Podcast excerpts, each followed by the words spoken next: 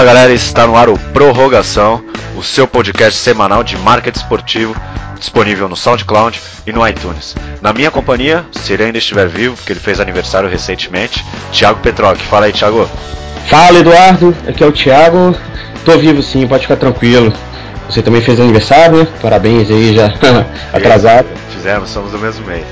Exato. Bom, é, hoje vamos falar de um tema muito legal que é o sócio torcedor. É um tema que é, envolve muito a torcida brasileira, todo mundo engajado nesse tema e temos muitas opiniões aí para discutir hoje. Vamos que vamos. É, até para nortear um pouco quem ouve a gente, porque a gente tem recebido feedback de bastante gente que não é de comunicação, né? que não é de marketing, de publicidade, de jornalismo.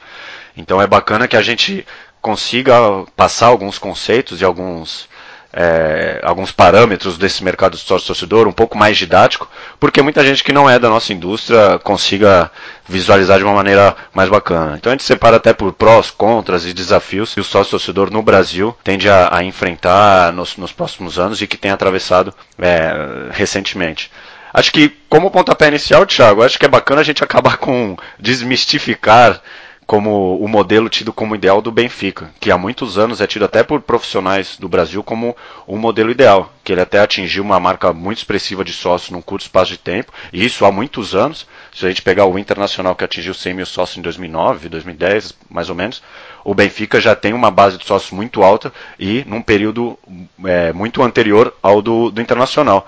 Mas alguns fatores que levam o Benfica a, a ser como a, ser considerado como modelo ideal, que na minha opinião é a, a, adesão, que são milhares de postos espalhados por Portugal, então facilita esse, essa proximidade com o torcedor, e também o baixo custo dos planos, que acho que o mais caro acho que é 12 euros, até onde eu sabia mais ou menos.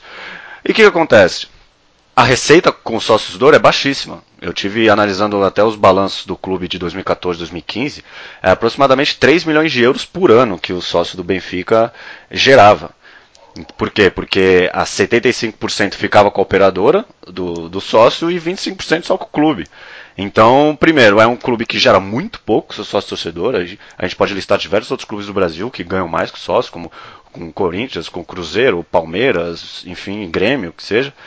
E o próprio Flamengo também está ganhando muito agora Flamengo, com o torcedor. Exato, exato. Até teve um boom esse ano com uma, com uma nova fase do Nação Rubro-Negra. Então, acho que o bacana de dar esse pontapé inicial, que muita gente ainda pode ter o Benfica como modelo ideal na cabeça, porque o Benfica tem alguns benefícios, como por exemplo, pagar conta de luz e telefone com desconto, postos de gasolina com desconto, coisas que a gente, os nossos clubes ainda não oferecem, benefícios tão atraentes, vamos assim dizer. Porém, a receita do Benfica é muito baixa, eles tiveram um afluxo de 90 mil sócios em 2015. Então, muitos torcedores deixaram o programa do Benfica. Então, é bom que a gente já comece esse nosso prorrogação sobre sócio, já fazendo cair esse mito que o Benfica é um, um, modelo tido como ideal. Por quê? Porque os nossos clubes conseguem muito mais receitas que esse que, esse, que o modelo do Benfica, ainda tendo muito menos, é, muito menos seguidores, não, muito menos associados do que o clube português. Não sei qual, qual a sua visão sobre isso. Não, exatamente essa. É, nisso eu vou concordar com você pelo seguinte: o, o Benfica, inclusive, o modelo de sócio do Benfica, ele foi muito usado, foi tido como exemplo pelos próprios gestores dos clubes brasileiros. Por quê? Porque o Benfica tinha uma, uma, uma gama muito alta de torcedores como sócios. E isso virou um exemplo de simplesmente o sócio torcedor, é, quem tem mais tem um melhor plano. Isso não, não, é verdade. Na verdade, o que a gente pode ver, é, traduzindo pelo ticket médio, por exemplo, você vê como é o caso do Flamengo, que eu citei, até o caso do Corinthians e outros clubes, o Cruzeiro também. Você tem um ticket médio alto, é muito mais importante do que você ter é, 100 mil sócios. Às vezes, por exemplo, você ter 100 mil sócios a 10 reais e você ter 50 mil sócios a 10 reais, poxa, é, é, bem melhor você ter um ticket médio maior e que vai significar um ganho maior para o seu plano. Isso é sem dúvida. Fica até mais fácil administrar com, com menos sócios, né? Sim, é, e você até, eu ia até falar sobre quatro pontos que eu julgo positivos dos programas de sócio, e você já entrou no, no, no primeiro, que eu acho que é até o principal, que é o sócio-torcedor ser uma fonte de receita. E a gente tem casos no Brasil, como o do Palmeiras e do Cruzeiro, por exemplo, que representou mais que o patrocínio master. Então é, o programa é gerando 35, 40 milhões, que hoje equivale a um patrocínio master do Corinthians e Flamengo, mais ou menos, que, que conseguem, é, que tem a plataforma de patrocínio master mais valiosa do país. Então acho que o fundamental é ser uma fonte de receita. Que o Benfica, tido como um modelo ideal, não obtém uma receita expressiva, 3 milhões, 2 milhões e meio. Já clubes como o Cruzeiro, como eu já citei, e o, e o Palmeiras conseguiram. Eu acho que também é uma importante plataforma de relacionamento. E aí eu acho que falta um pouco até pesquisas, é, o envio de formulários através do e-mail de cadastro, para você conhecer melhor o seu perfil de público, até fazer campanhas mais segmentadas, né? É, é um ativo para parceiros, para empresas, e aí tem muitos clubes com com clube de benefícios, né, que oferece um portfólio muito amplo de parceiras e cada uma oferece o, o benefício de acordo com a sua atuação no mercado. E eu vejo também como um, um programa de fidelização, né, porque tem muitos clubes que até premiam os sócios mais engajados né, na compra de ingressos, até na preferência de compra de ingressos, como por exemplo a Libertadores. Ah, quem tem mais de 30 ingressos comprados num determinado período tem a preferência e pode comprar com uma, com, de uma maneira antecipada. Então acho que ser uma fonte de receita. Acaba virando benefício, né, a compra do ingresso. É o caso do Corinthians. O Corinthians utiliza isso muito bem. O que, que acontece? A taxa de ocupação do estádio durante os outros jogos que são ditos, por jogos menores aí. Mas vamos supor aqui, comparar entre Paulista e Libertadores, é claro que o torcedor prefere um jogo de Libertadores, isso não tem dúvida.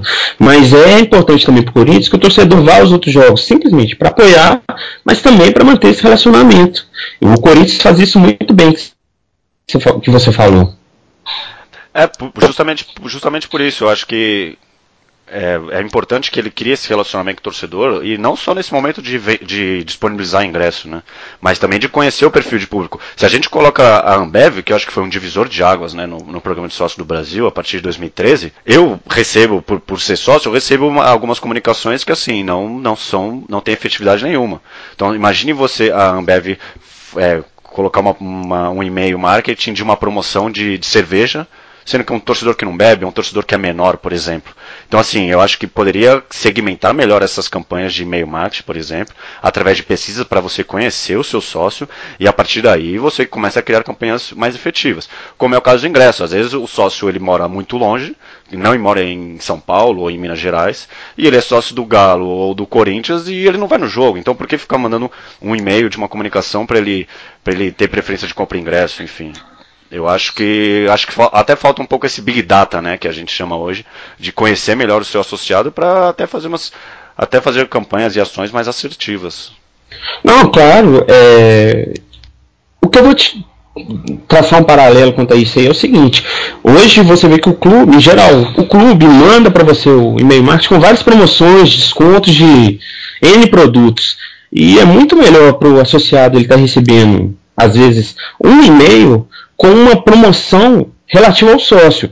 Bom, o que, que significa isso? Vou ilustrar de uma melhor forma. Por exemplo, o tempo que o clube gasta para fazer um e-mail marketing, uma mala direta, é, informando que está tendo desconto de produto de limpeza ou da agência tal e, e te mandando por e-mail, às vezes já é, ele já podia estar estudando o perfil do cliente, às vezes é um torcedor que é pai de família, o cara tem um filho e dentro do próprio plano, às vezes tem não só um pai, são o que, sei lá, 200 pais de família que não que, que tem um filho, mas que o filho não é sócio. Poxa, de repente seria o caso de estudar a abertura de um plano para o filho também ser sócio. E garantir algum benefício para ele de, dessa forma. É claro que o plano não tem que estar só atrelado ao benefício. Isso a gente é, vai até discutir um pouquinho mais sobre isso. Benefício do ingresso, mas o, disso. É, sim, claro. É, não só o benefício do ingresso, claro. É, mas aí, no caso, por exemplo, é, é muito melhor estar tá estudando e angariando um sócio a mais que vai dar uma renda junto com o pai, e aí é, você pode notar que o próprio pai às vezes vai ficar mais tempo porque já está com o filho dele lá e eles vão perpetuar aquilo, vão perpetuar é, dentro do plano de sócio. Porque se a gente pega três exemplos hoje que é dos clubes que mais conseguiram sócio torcedor no, nesse ano, que foi o São Paulo, o Grêmio e o Atlético Mineiro. Então coloca São Paulo e Atlético Mineiro, que eles acho que lançaram novos programas, eles reformularam. Foi, lançaram, lançaram novas modalidades, né? Isso, o Atlético, exato. É, o Atlético lançou um plano, é, chama, é, o plano deixa no Galo na Veia, lançou o Galo na Veia branco, que é mais voltado para o pessoal do interior, que tem bem menos benefícios de 3 reais. Só lançou um novo plano, e aí provavelmente você vai falar do Grêmio, certo? Adivinhei ou não? É, é porque assim, é, o, o, São Paulo e o Atlético lançaram novas modalidades, como você citou, então tudo bem. É, seria bacana, manda uma comunicação dirigida perguntando se vocês estão satisfeitos, o que os fizeram aderir ao programa, o que, que foi fundamental para que eles se tornassem sócios, até pensando no futuro para manter todos esses torcedores. E o Grêmio? O Grêmio conseguiu um número alto de adesão, por quê? Pelo desempenho dele na Copa do Brasil.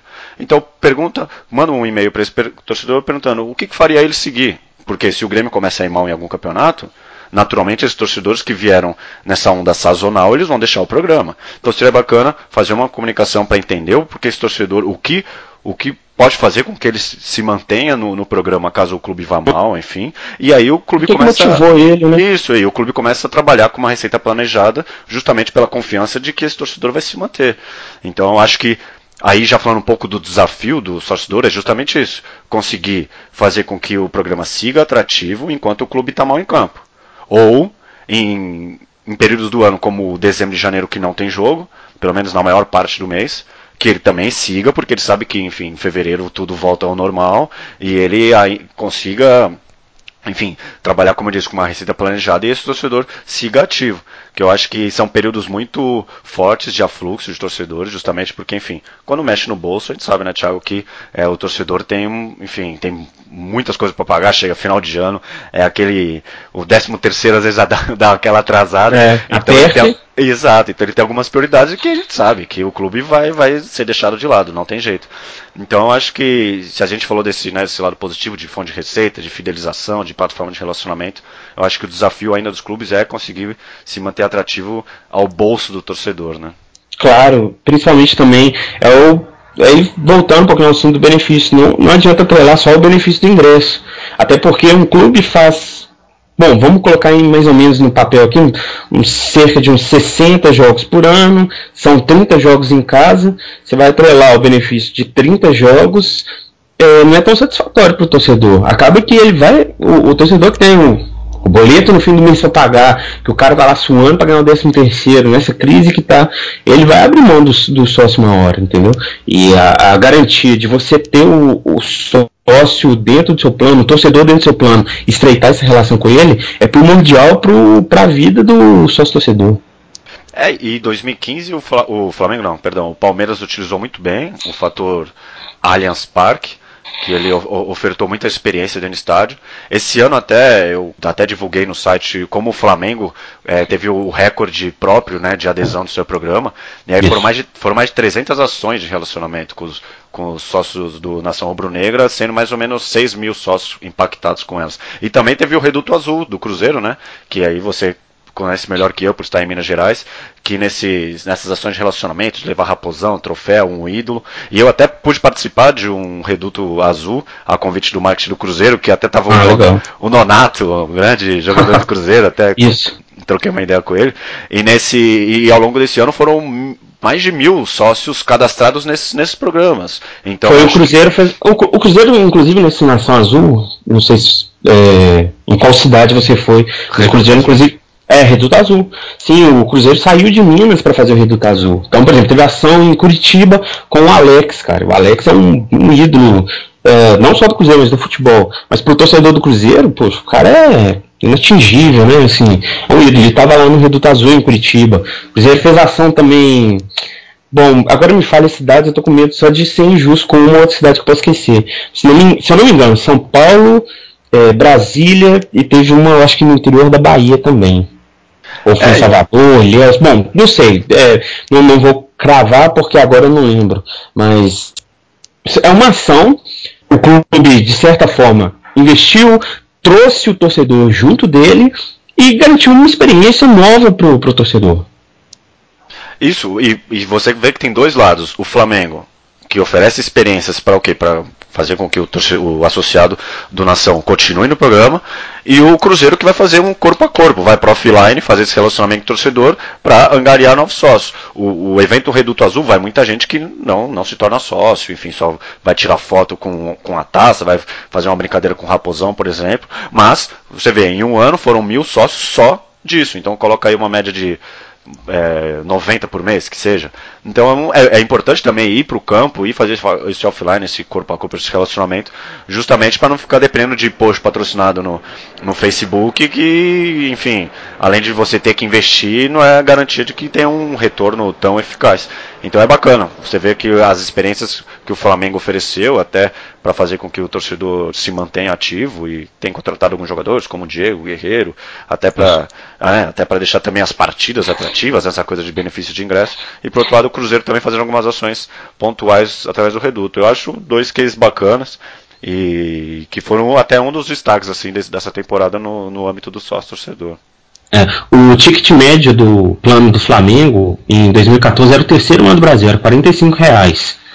E aí você vê que toda contratação feita em 2016, por exemplo, no, no, Flamengo, eles sempre destacaram que, ah, graças a você, sócio torcedor, fulano de tal, chegou, o Diego chegou no Flamengo. Eles sempre destacam isso. Isso eu acho legal. Eu, eu particularmente, sou entusiasta do offline, de fazer ações, ativações com torcedores. Claro que tem que tomar cuidado para não fazer uma ação igual aquela no Raulinho de Oliveira, né? O torcedor do Flamengo Fluminense na mão lá no... em pleno gramado. Verdade, não? que Pô, vexame, foi um vexame. Pô, é, mas isso são detalhes para, por exemplo, para quem está envolvido com ativação, para quem já faz algum, algumas ações de, por exemplo, ah, vai lá bater um pênalti, vai lá conversar com seu ídolo, tem que tomar cuidado. Porque o torcedor em geral, ele está no futebol, ele está no seu lazer, o cara que vai estar tá numa ação ali, ele está despojado mesmo, ele está despreocupado com o compromisso. Ele já ganhou um prêmio, já ganhou um benefício, ele vai com tudo. Então é só tomar esse tipo de cuidado com, com algum deslize desse que possa acontecer, mas é, todo tipo de ação, assim, todo tipo de iniciativa que o clube é, começa a ter, como no caso do Flamengo, no caso do Cruzeiro, que a gente citou aqui agora, todos esses casos, são casos para se aplaudir, sim. Não, eu sou muito fã de colocar o, o, torcedor, o associado, enfim, no centro do, do protagonismo, né, das ações, das ações. E é justamente isso que você falou, de fazer ações no match day, né, no dia do jogo, que contemple os sócios. Porque, querendo ou não, muitos torcedores não gostam quando há essa divisão de ah, mas o, o, associado tem mais benefícios, tem mais preferência, mas o que eu acho normal, porque é alguém que investe para que o clube se estruture, para que o clube possa contratar, que nem você falou agora há pouco do, de colocar na conta do sócio torcedor a chegada de um grande reforço, o que é legal, porque é totalmente aspiracional, né? O torcedor se sente parte daquilo e paga a mensalidade do próximo mês com maior orgulho, indica para o seu amigo, coloca o seu filho no, no, no programa, então acho fundamental, então dar esse protagonismo protagonismo, colocar essa luz, deixar o torcedor no centro de, de toda e qualquer ação, principalmente envolvendo sócio, porque é, se trata do sócio propriamente dito, ele que é o ativo principal. Eu acho, claro, eu acho fundamental. O torcedor, na verdade, ele se sente parte disso, né? Ele vê que o dinheiro dele está sendo investido e com transparência, claro, transparência por parte do clube, e até das ações do clube, por exemplo, uma contratação. É, eu vou citar o caso do Flamengo, do Diego o torcedor se sente importante, porque ele sabe que foi o dinheiro dele que trouxe o Diego. Por mais que o Flamengo também tenha ah, patrocínio de camisa, tem outras fontes de renda, televisão, mas você dar esse tipo de importância para o torcedor é fundamental. E sabe o que eu acho? E sabe que eu, eu sinto falta também de uma atuação de das marcas que são parceiros dos programas, por exemplo, aí fugindo um pouco da Ambev, porque ela contempla várias marcas, enfim. Eu digo, se tem alguma empresa que faça parte do clube de benefícios de algum clube, seja ele um clube pequeno, de menor expressão, eu acho que seria bacana ela também oferecer experiências a partir dessa associação com o clube, né? Não o clube, é, a gente criticar, o clube não oferece experiência, ah, só quer saber de ingresso. Mas acho também bacana que essas empresas parceiras também atuassem, né, de uma maneira mais efetiva dentro dos programas. Eu, assim, na minha cabeça aqui não me recordo de, de nada nesse sentido. Mas acho que elas também podiam ter um papel fundamental, não só oferecendo também desconto em produto, desconto em produto, que, claro, é importante, como eu disse, quando mexe no bolso do torcedor é bacana, mas acho que também é aquela, esse pilar experiência que acho que no sócio torcedor tem, tem uma força grandiosíssima. Né? Não, sem dúvida. Você pega aí, por exemplo, eu vou citar aqui o caso do, do, do Inter e do Grêmio, por exemplo. Os dois uh, patrocinados pelo Banrisul, por exemplo. Por que não o Banrisul envolver os dois clubes que são patrocinados e aí fazer uma ação, uma ativação que seja relativa aos torcedores? Com. É, promovendo uma experiência que seja com dois colorados e dois tricolores, colocam eles numa agência e façam uma ação como essa visando o sócio torcedor que seja, fazer uma parceria, coloca lá que o, o Banrisul é parceiro do, dos dois clubes e é parceiro do sócio torcedor. De repente o Banrisul lança, lança, é, poderia até lançar um, um, cartão de crédito Banrisul com sócio colorado, sócio tricolor. E por aí vai. É, é, é altamente entendível e, e é um ganho enorme para a marca, para o clube e para o sócio alguma coisa é, acontece nas entrelinhas, às vezes é, algum trâmite, alguma burocracia maior que não permite, aí tudo bem, pode ser. Mas fora isso, é uma relação que eu vejo relação ganha-ganha.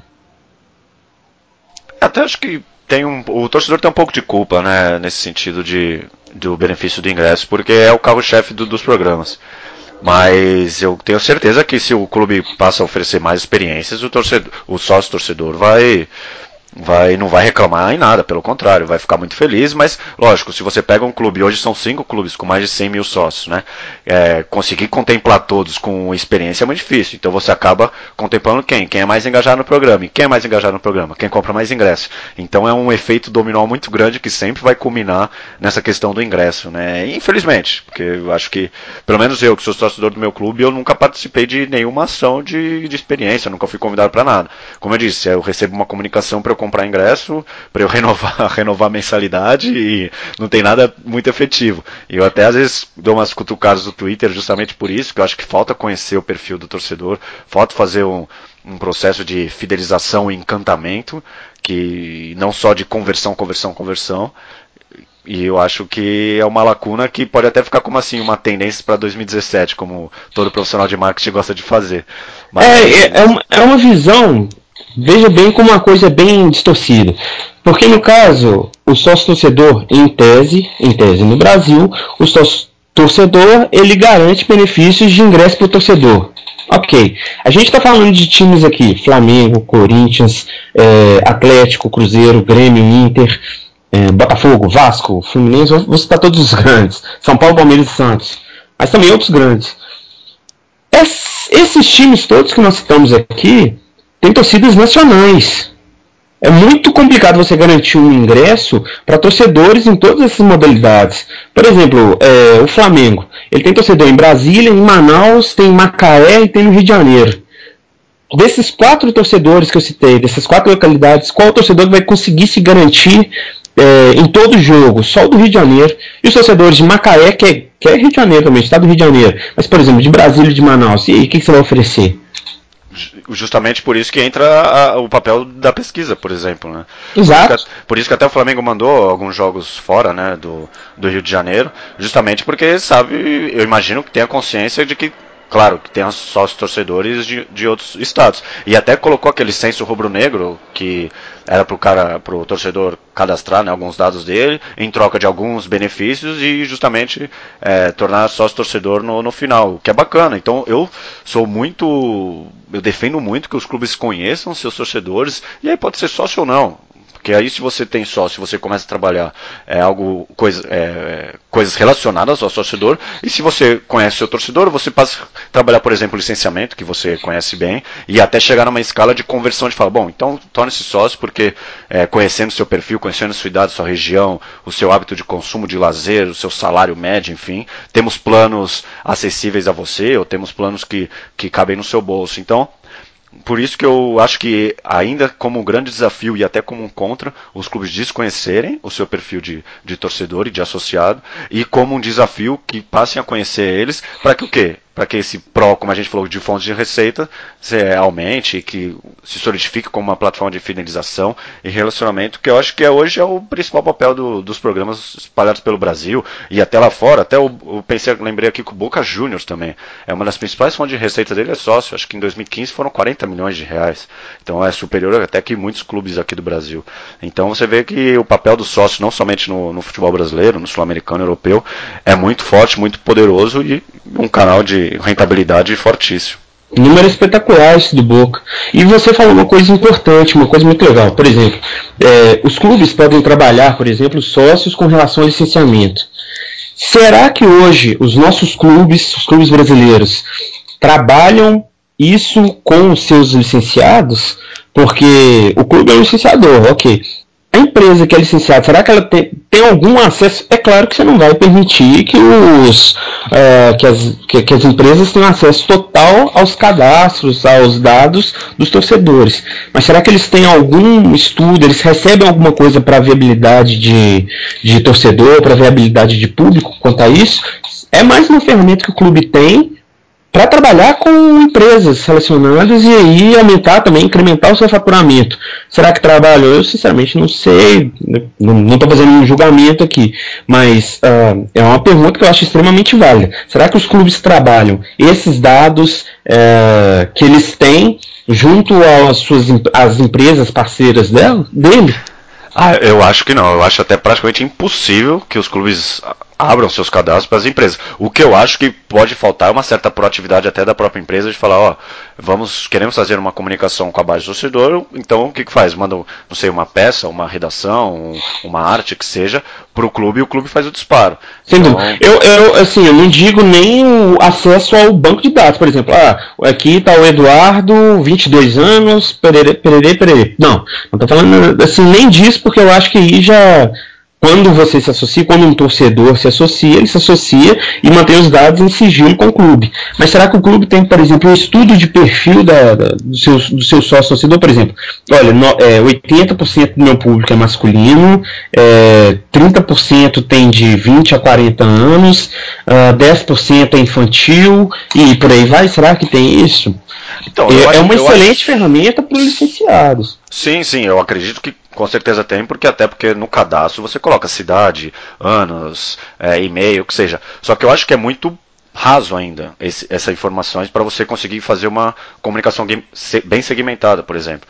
Eu acho que, beleza, você sabe mulher, sabe homem, faixa de idade, e onde está. Isso tudo no, bem, achismo, mas... no achismo, no achismo eu vou ser contra você. Eu acho que os clubes não trabalham isso. Assim, eles têm uma ideia supérflua do que, que tem ali. Por exemplo, ah, deve ter mais homem, tem. Ah, tem 80% de homens, mas eu acho que eles não trabalham isso diariamente. Diariamente não, mas por, por exemplo, um relatório, sei lá, que seja semanal, eu acho que eles não trabalham não.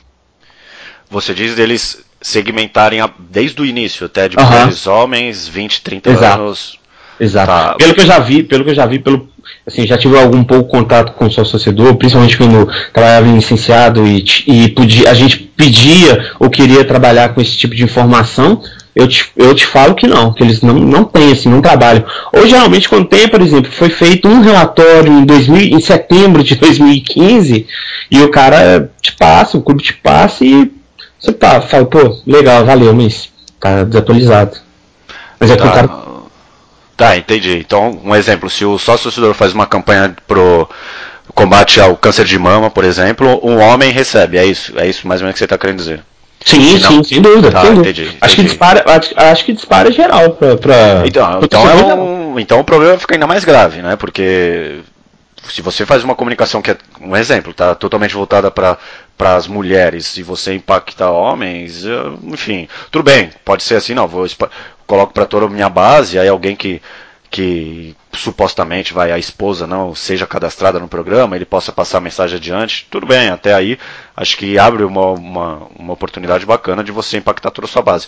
Mas sendo em coisas mais específicas, eu acho, eu acho um tiro no escuro você fazer uma, uma um envio para toda a sua base, sendo que você podia trabalhar muito melhor os dados que possui. São, são poucos dados, idade, gênero tal, tudo bem, mas se são poucos, que trabalhe dentro desses poucos mas que trabalha de uma maneira mais assertiva, né?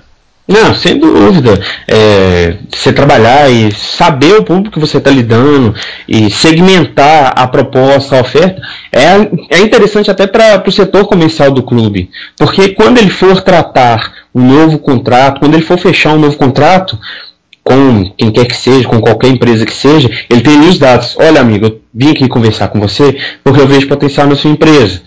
Hoje a gente tem é, um público masculino de 80% dentro meu, do meu banco de dados de 50 mil torcedores. É, um, é 80% público masculino e desses 80%, é, desses 80% 90% desses 80% gostam de carro. Tal a gente trabalhar uma proposta, trabalhar um, uma, uma, oferta que seja para os nossos sócios torcedores, a taxa de adesão deles vai ser enorme, parará. Eu acho, que é, eu acho que é muito importante fazer esse estudo, esse detalhamento de, de, de torcedor mesmo, de perfil, né? O detalhamento do perfil do, do torcedor é, é, muito melhor. O tempo que, o, que um clube gasta, às vezes, com uma mala direta que vai ser ineficaz, ele poderia. Com uma não, às vezes o, cara, o clube manda cinco malas diretas que não, tem retorno. O tempo que ele gasta para fazer essas cinco, se ele fizesse uma, ele teria um resultado muito melhor. Sim, é um, é um chamariz fundamental para angariar novos parceiros. É, tudo bem que acho que tem muitas categorias de produtos que até já estão preenchidas até pela Ambev, né? Porque tem vários, tem refrigerante, tem é... Geralmente produto de limpeza. Isso, tem produto de limpeza, que eu pensei alimentos no... também. Isso, isso. Exatamente. Então, assim, às vezes. Tem muita É, coisa. mas você, você falou até setor automotivo, enfim, realmente. Então, é, o leque de oportunidades é muito grande, mas assim, eu acho que os programas deram uma evoluída absurda durante todo esse ano. É, entregaram experiência assim, a gente até testou do Cruzeiro, Fla- Flamengo, do Palmeiras, o Grêmio até impulsionado pelo desempenho deles nesse final de ano. Então acho que os programas estão ficando bem robustos, bem bacanas, oferecendo experiência para os os seus torcedores. E até um, é um segmento completamente em alta, até uma equipe de esportes criou um programa de sócio torcedor, justamente de olho no, no seu incremento de receitas. Então vejo eu acho que só coloco como um, um, um desafio para o ano que vem justamente isso. Conhecer melhor o seu, seu sócio torcedor, o seu associado, para justamente ser mais assertivo no, nesse relacionamento. Mas, volto a dizer que o trabalho feito atualmente é muito bacana, é muito bom. É, eu me encontro na medida do possível, satisfeito com, com o meu clube nesse sentido. Só que, claro, eu acho que tem sempre espaço para ir além e com certeza os clubes estão trabalhando, estão trabalhando nesse sentido. Então, colocar como um destaque desse ano, eu acho que o Flamengo trabalhou muito bem e eu acho que até o Atlético, até pela criação desse novo desse novo plano. Eu acho Claro. que, tem um, que tem até uma. Em 2017 deve crescer bastante e impulsionar até sei, pela chegada da Topper, aí um novo momento do clube que Dryword caiu, que bom, né? Voltando ao assunto que a gente já debateu. E, então eu acho que. Não sei, eu vejo como um horizonte bacana para o sócio, mas lógico, tem alguns pilares que devem ser melhor trabalhados e. Tem, tem, Bom, tem uma, tem uma coisa. tá aí, né? Pode falar. É. Tem uma coisa muito importante também, e aí é, você falando assim, ah, eu estou muito satisfeito com o plano com o meu, com- do, do meu clube. É, tem, uma, tem uma coisa importante para a gente dizer que é o seguinte: os benefícios hoje é, lançados para os torcedores, a gente vê que tem muito benefício, por exemplo, de desconto em restaurante, desconto em desconto, desconto, desconto, desconto, desconto. Bom, eu vou dar a minha opinião, e eu já vou dar a minha opinião até como torcedor agora. Eu prefiro que os meus descontos e pontos e o que seja, o benefício que eu ganho no clube, sejam 90%, seja 90% revertido no clube. É viver uma experiência de, por exemplo, bater um pênalti, como foi. A gente até riu aqui do caso do Fluminense e do Flamengo, dos dois torcedores, no Raul de Oliveira, mas eu achei uma ação extremamente válida. Eu prefiro muito mais, às vezes, bater um pênalti no estádio e fazer gol, não. Aí, que for. Mas é, eu prefiro muito mais, às vezes, bater um pênalti no estádio do que ter um desconto no restaurante. O sistema de pontos hoje de muitos sócios é muito ruim, porque às vezes você acumula, tenta acumular ponta doidado, tenta, tenta, tenta, pra você trocar para uma caneta, para um pendrive. Não adianta. Então, eu- o foco, eu acho que o foco para todos os clubes, para gerar o benefício para o seu torcedor, é reverter isso que seja no clube. Então, por exemplo, uma visita ao museu, uma conversa com o ídolo, um almoço com os ídolos, uma pelada de fim de ano com ex-jogadores. Isso é muito, eu acho muito mais. Uma ação que é muito legal é aquela do quando um jogador do plantel, um ex-jogador, vai na loja do clube e ele banca de vendedor e, e faz uma surpresa pro, pro torcedor, eu acho isso muito melhor, acho isso muito mais válido. Eu falando como torcedor e até como, como quem já vive o marketing, acho que isso tem muito mais retorno do que ah, o pessoal lança um monte de desconto e, em restaurante, em produto de limpeza, eu pelo menos até uso, até uso meu, o meu benefício, meu sócio torcedor, para ter desconto em mercado, em compra de produtos. Mas eu preferia muito mais é, uma ação com o clube. Sim, não acaba sendo o carro-chefe, né? É, até nesse sentido da, da loja oficial, o Atlético Paranaense inaugurou esses dias a loja deles e os sócios torcedores, alguns sócios torcedores, 50, no, se eu não me engano o número, que foram primeira vez. Então eles que foram o primeiro público a inaugurar a loja foram os sócios, então aí beneficiando também os sócios mais engajados do, programa. Excelente exemplo. É, exato, com uma, uma experiência aí entra de novo também sou totalmente a favor de experiência do que de benefício do supermercado, por exemplo, que muitas vezes não, é, eu não, em casa não sou eu que faço supermercado, então lógico que eu prefiro passar uma experiência marcante no gramado ou do pênalti, que nem você falou. Então, com certeza, eu acho que o pilar é a experiência, então, que faz tão presente dentro da nossa indústria, é fundamental para o sócio torcedor. Eu acho que rendeu bastante esse podcast, hein, Thiago, do sócio torcedor, hein? Rendeu, rendeu. É muito bom porque muita gente que estuda o marketing hoje, até administração mesmo, como foi meu caso, é, geralmente direciona o TCC para marketing esportivo e fala de sócio torcedor. Isso acontece com muito estudante. Então espero que seja proveitoso para muita gente aí também. E até eu já recebi bastante e-mail de uma galera querendo fazer uma análise do sócio da Chapecoense, que pela infelizmente pela tragédia recebeu é. um número muito elevado de sócios num curto espaço de tempo. Eu até acabei me tornando sócio justamente porque eu acho que a gente tem que contribuir de alguma maneira, se, se a gente não está em Chapecó para fazer parte de alguma experiência que o clube ofereça, mas acho que de longe a gente tem que. Pode ajudar, né? É, de alguma maneira a gente tem que ajudar. Então, infelizmente, tem sido um case de sucesso da Chapecó, mas por uma absoluta tragédia, e, e com certeza vai impactar positivamente nas receitas do clube, e eu espero que ela, a partir disso, né, ela viva um novo momento em 2017 e, e com tantos campeonatos disputar e que os torcedores, de uma maneira geral, não só os associados, possam contribuir, seja torcendo, ou seja financeiramente, para esse novo momento do clube. Eu acho que, de, de, minha parte, é isso, Thiago. Eu acho que finalizei e foi muito bacana o resultado aí desse, dessa nossa, desse overview que a gente fez pelos programas. Pô, esse tema eu, eu gosto muito. Eu acho que ainda o, o, o melhor é que tem muito para discutir. Se bobear, ainda dá para fazer uma segunda edição do sócio torcedor, porque é muita, muita coisa para discutir, para debater, para usar como case. E, como eu falei, espero que tenha ajudado muita gente, espero que muita gente tenha acrescentar. Quem quiser também dar mais uma palhinha com a gente, trocar uma ideia, vai no Twitter, prorrogação, arroba prorrogação MKT, e pode conversar com a gente lá. É isso, galera. Esse foi o nosso último prorrogação do ano. Então, de minha parte, aproveito para desejar um excelente Natal a todos. Um ano de 2017 repleto de realizações. A gente vai dar uma pausa, então semana que vem a gente não não vamos gravar o prorrogação. A gente já vai voltar em 2017 com um novo tema. Então, de minha parte, os melhores votos para todos vocês e que continuem fiéis ao nosso podcast e que em 2017 a gente entregue muito mais conteúdos e com uma maior participação de vocês, claro. É isso aí, galera. Eu também então desejo aí a todos um 2017 repleto de realizações para todos, uh, um feliz Natal para todo mundo, cheio de paz. E vamos que vamos, 2017 com mais temas aí, esperamos a participação de todos. Valeu, galera. Então, um excelente Natal, uma excelente virada de ano. Tamo junto. Falou.